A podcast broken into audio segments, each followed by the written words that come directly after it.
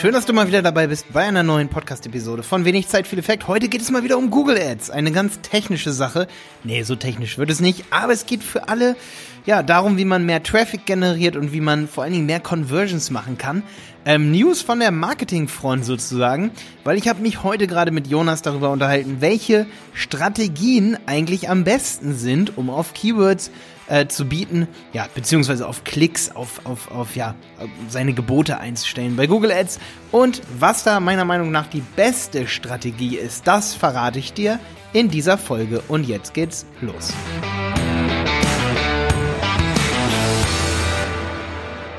Ja, was ist eigentlich die beste Keyword-Strategie? Ähm, beziehungsweise was ist eine Keyword-Strategie?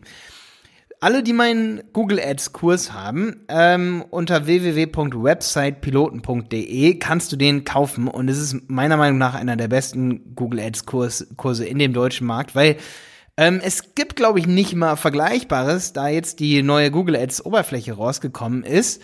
Ähm, und ich glaube, ich habe den echt den einzigen Kurs über die deutsche Oberfläche. Und ich, ich weiß nicht, ob die Konkurrenz da gepennt hat, aber ähm, es haben mir auf jeden Fall schon ein paar Kursteilnehmer gesagt, Malte, krass, du hast echt, wir haben es nirgendwo anders gefunden. Dabei sehe ich selber momentan im deutschen Raum Google Ads als größtes Marketingpotenzial jedes Unternehmens. Das merkt man wahrscheinlich auch so an meinem YouTube-Kanal und so.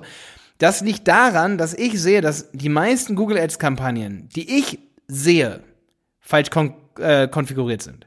Also wenn ich jetzt zum Beispiel in neue Accounts reingucke, zum Beispiel von Freunden, äh, wenn wir freigeschaltet werden, weil Leute unseren Kurs kaufen, ne, also manchmal gucke ich ja auch rein freundschaftlich so rein, zum Beispiel von, von anderen Unternehmern, die man so kennt, da guckt man einfach mal kurz rüber und da meint man auch wirklich nichts Böses, aber dann sieht man sehr, sehr oft Dinge, die zum Beispiel die Unternehmer selber oder sogar, ohne dass die Böses wollen, auch Agenturen mal falsch eingerichtet haben. Und äh, das liegt gar nicht daran, dass diese Agenturen irgendwas Böses wollen oder schlecht sind. Selbst wir stellen ja auch mal was schlecht oder falsch ein. Das kann uns auch mal passieren. Aber am wichtigsten ist für dich zu wissen, dass Google Ads einfach so komplex sind. Und deswegen ist es halt auch wichtig, dass man das richtig macht und dafür halt auch einen Kurs hat, bevor man damit loslegt. Deswegen, wenn du äh, deine Google Ads selber eingerichtet hast, kauf definitiv meinen Kurs, ja. Ähm, und check das Ganze durch, ob das richtig eingerichtet ist, ob du die richtigen Keyword-Optionen genommen hast, ob du das ähm, Display-Netzwerk aus Versehen mit bei der Suchnetzwerkkampagne reingetan hast, obwohl es sich gar nicht lohnen könnte. Ob du aus Versehen auf beschleunigt gegangen bist, obwohl sich, obwohl sich beschleunigt nicht lohnt als, als, äh, ähm, als Budgetverbrauch sozusagen. Also da gibt's viele, viele Dinge, die du falsch machen kannst. Und in dieser Folge hier wollen wir auf jeden Fall mal über die Geburtsstrategien reden. Ja, machen wir jetzt, keine Bange, komme ich noch zu. Als allererstes möchte ich allerdings noch zwei Fragen beantworten. Einerseits hat äh, Grünwald ähm, kommentiert, das Grünwald-Resort hat kommentiert, Hallo Malte, es gibt einen ungefähren Richtwert, gibt es einen ungefähren Richtwert, wie hoch das Budget im Verhältnis zur Neukundenakquise und Retargeting, wie hoch das äh, oder wie, wie das Verhältnis sein soll, eben zwischen Neukundenakquise, also ich biete auf Keywords und Retargeting. Weil ich habe mir neulich eine Folge gemacht über Retargeting, die nennt, die, die nennt sich Retargeting, Retargeting, Retargeting. Und ähm, da habe ich eben dieses Kommentar hier bekommen. Und äh, witzig, dass Grünwald Resort Sölden fragt, soll ich für Retargeting doppelt so viel ausgeben ähm, wie für die Neukundenakquise oder eher weniger? Eigentlich dachte ich, ich hätte das erwähnt in dieser Podcast-Episode. Ich habe eigentlich gemeint, vielleicht hat man es auch falsch verstanden, dass man für Retargeting zum Beispiel nur fünf bis zehn Prozent des Budgets ausgibt, das man sonst so ausgibt für sein Marketing, zum Beispiel bei Google Ads. Wenn du 100 Euro am Tag ausgibst, was schon sehr viel ist, finde ich, zum Beispiel, wenn man jetzt ein Resort ist, zum Beispiel also ein Ferienhof oder so, und da finde ich sogar schon hier so für Ferienhof, Dresden zum Beispiel, ja, so viele gibt's ja gar nicht, oder Sächsische Schweiz, da könnte man höchstens 20, 30 Euro wahrscheinlich ausgeben, wenn man gut targetiert, ja. Und hat wahrscheinlich schon sehr, sehr qualitative Leads bei Google Ads. So. Jetzt kommt es aber so, dass man im Display-Netzwerk, also wenn dann zum Beispiel jemand auf deine Website kommt ähm, und du möchtest demjenigen dann im Display-Netzwerk, also auf anderen Websites, nochmal dein Angebot zeigen. Ja, das nennt man Retargeting. Man verfolgt denjenigen sozusagen.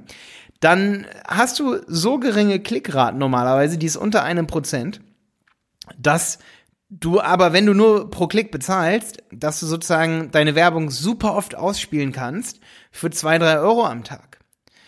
Ja? Bedeutet, wenn du gar nicht so viele Leute auf der Website hast, zum Beispiel so 1000 Leute am Tag, Da wären zum Beispiel 10 Euro für Retargeting wahrscheinlich schon absolut genug.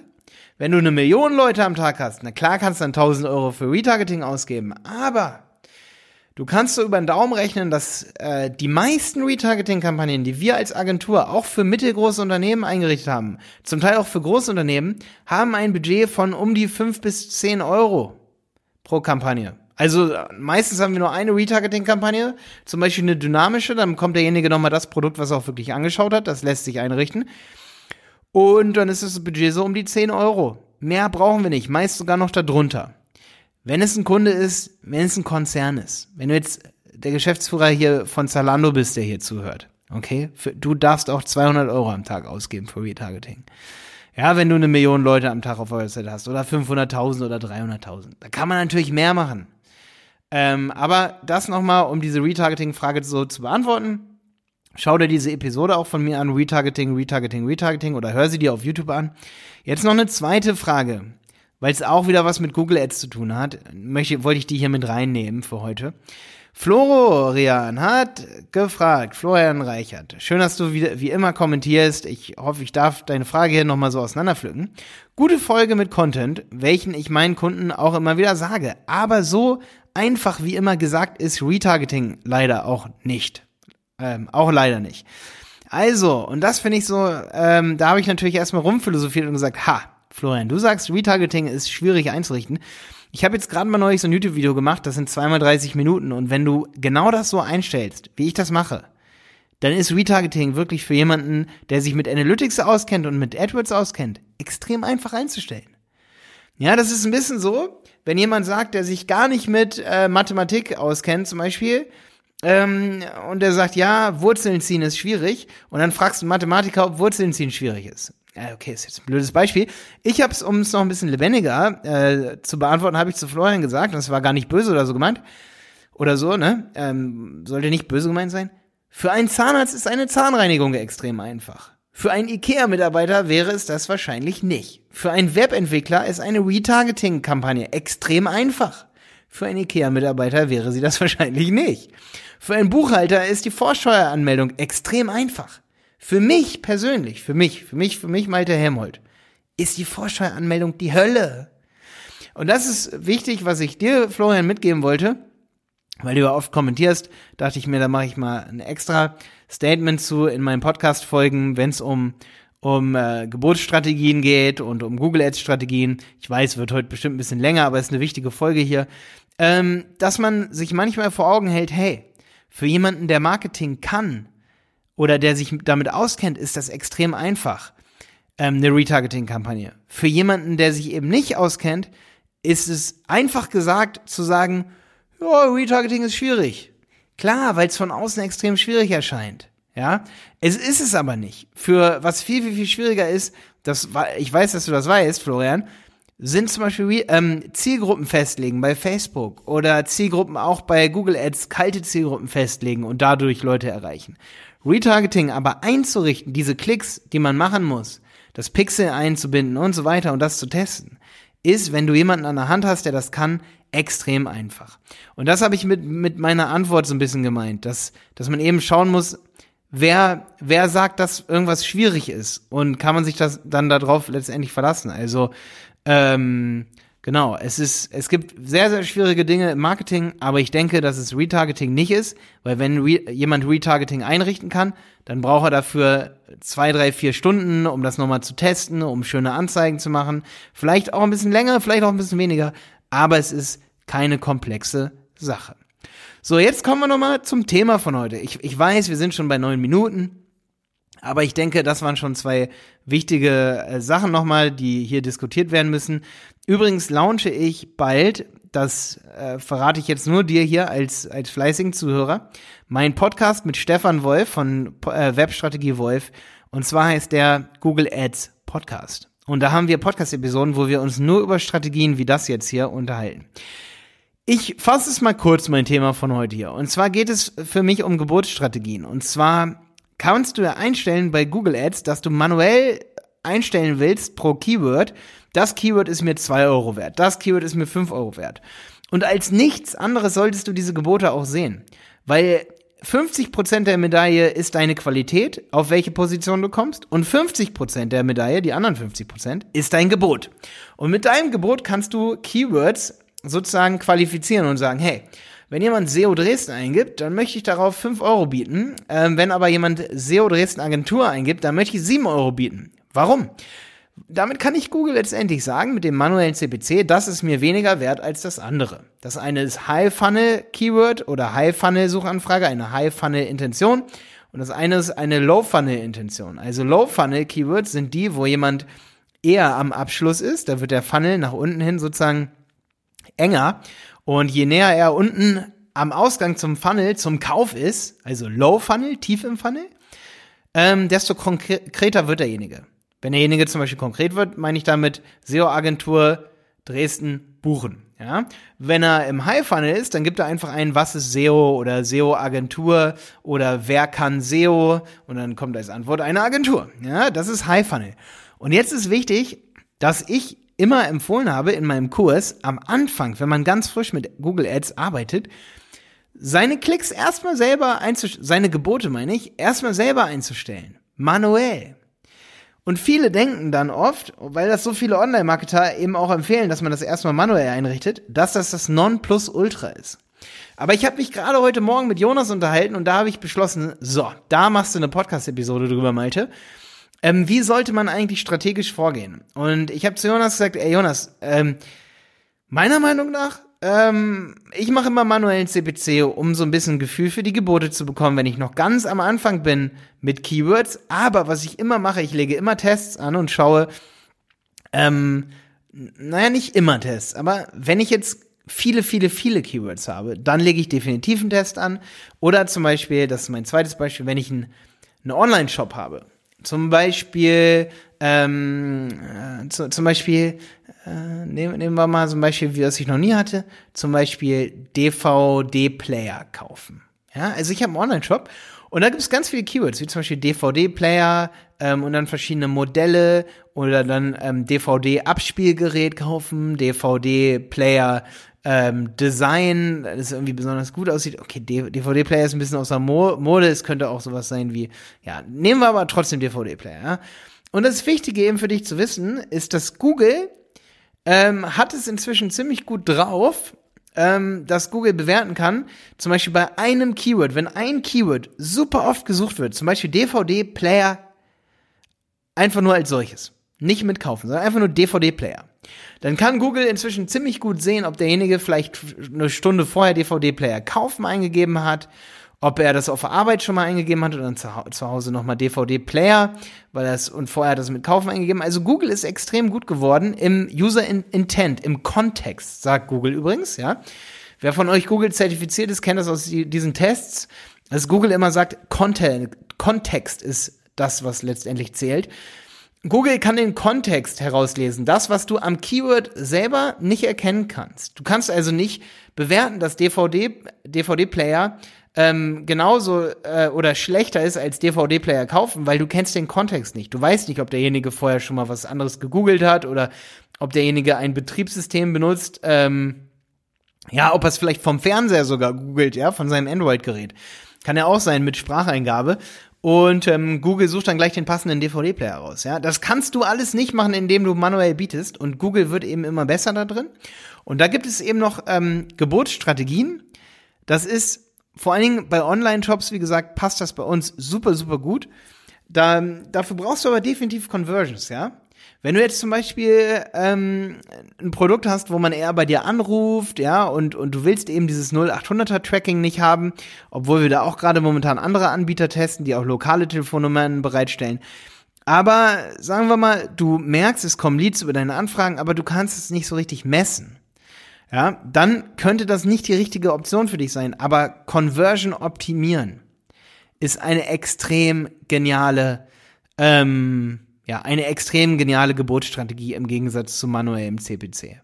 Ja, wenn man einen Online-Shop hat und diese Conversions misst und vor allen Dingen, ähm, du musst nicht unbedingt 10 oder 20 Conversions im Monat haben. Es reichen auch weniger, aber dann ist der Algorithmus nicht mehr so gut.